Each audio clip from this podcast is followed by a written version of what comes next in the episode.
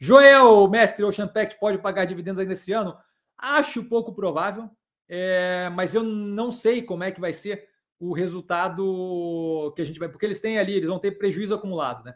Eu não sei se eles teriam interesse em pagar dividendo, talvez para animar a galera, mas eu não sei se eles teriam interesse em pagar dividendo tendo prejuízo acumulado, tá? É, o que a gente pode ver, é, uma coisa que a gente vai descobrir é o quê? Como é que eles vão, é, como é que vai ser o nível do resultado? Isso daí vai dar um norte bem interessante.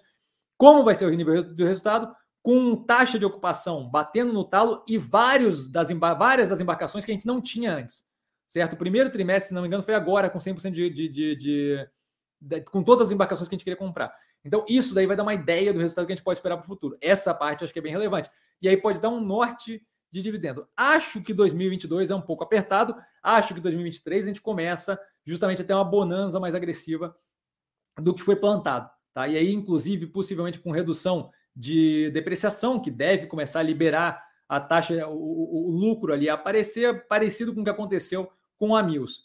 Tá? Então, acho apertado nesse ano. É, por causa da parte anterior, né? Eu acho que a, a geração de resultado contábil de lucro é, ainda, ainda, ainda temos ali um, um caminho para percorrer. Mas acho que agora a gente está na, na, na, crescente ali, no que tange um resultado mais apresentável ao mercado que agrade.